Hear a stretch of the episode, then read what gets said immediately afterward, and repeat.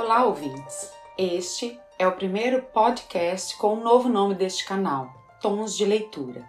E para inaugurá-lo, escolhi o escritor Rubem Fonseca, e especialmente o livro Romance Negro e Outras Histórias. Mas antes, quero apresentar este importante escritor e algumas de suas obras.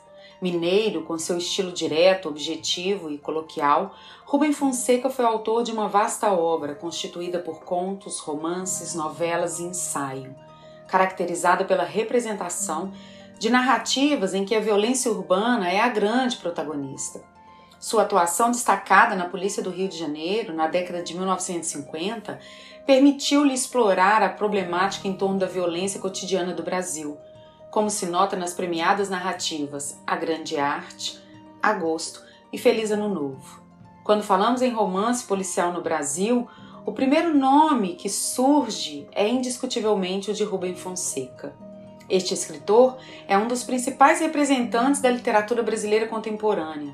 Recebeu vários prêmios importantes e foi considerado o introdutor no Brasil da literatura brutalista, um dos subgêneros do romance policial. Segundo a teoria literária, o brutalismo também é chamado de romance negro. Esta modalidade investiga um crime, essência do romance policial, mas destaca fortemente a violência, o sadismo, a pobreza, a sujeira e, e a marginalização da sociedade. Escolhi hoje o livro Romance Negro e Outras Histórias, que li e estudei quando fiz meu mestrado em Letras na PUC Minas. Trata-se de sete contos que envolvem investigações mistérios e muitos protagonistas e escritores. Essas histórias apresentam personagens misteriosos e singulares, como um enfermeiro rude e esquivo e cúmplice algoz de seu paciente, ou uma truta que com um olhar convida um vegetariano para as delícias da carne, ou um crime perfeito nos bastidores de um congresso de literatura. E é esta última história que escolhi para contar a vocês, ouvintes. É o conto de mesmo nome do título do livro Romance Negro. Este conto possui a estrutura do gênero do mistério para criar uma trama de morte, ou seja, o protagonista é um escritor que esconde alguns segredos da sua vida. Clotilde, a esposa, insistentemente em um ato amoroso quer que ele, Peter Wiener, conte esses segredos, e assim ele o faz. Começa a revelar para Clotilde a verdadeira história de sua fama. Começa então a leitura exatamente quando Wiener revela seu primeiro segredo.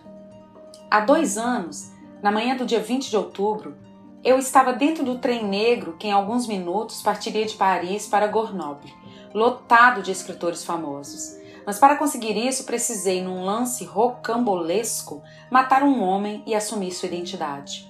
O nome desse homem? Peter Wiener. Quieta, Clotilde. Silêncio, meu amor. Cumpra sua promessa. Não me interrompa. Um pouco de paciência, minha querida. Dez minutos de atenção, basta isso, mas em silêncio, por favor.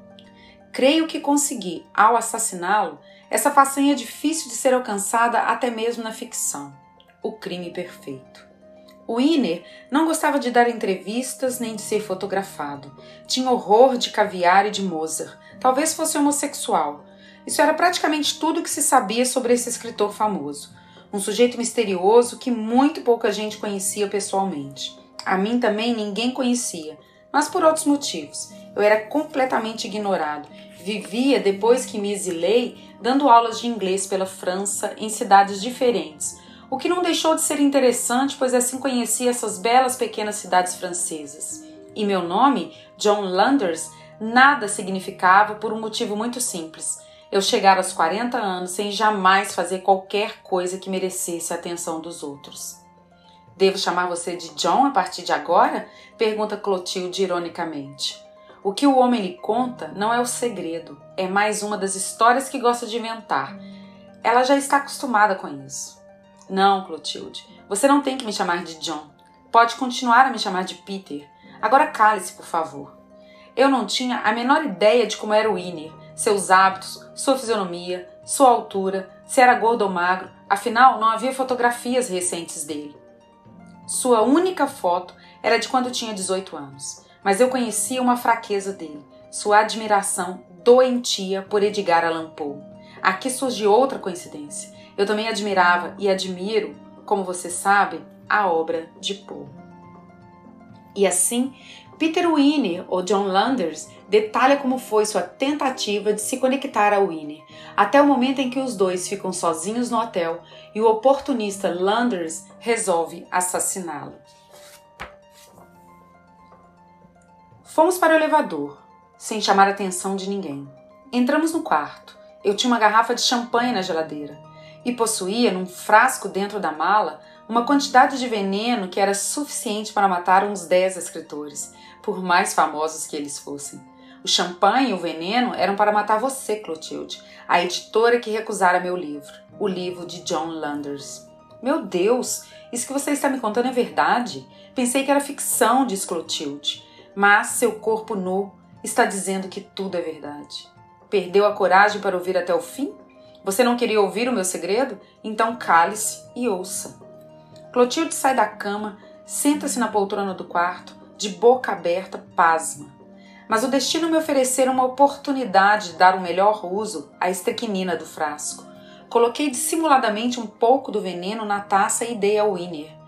A Edgar Allan Poe brindei. A Paul, respondeu Winner, sorvendo de um gole todo o conteúdo da taça.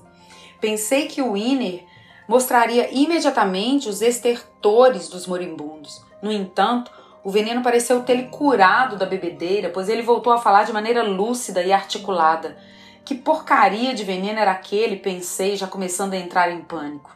O Iner cambaleou e abraçou-se a mim.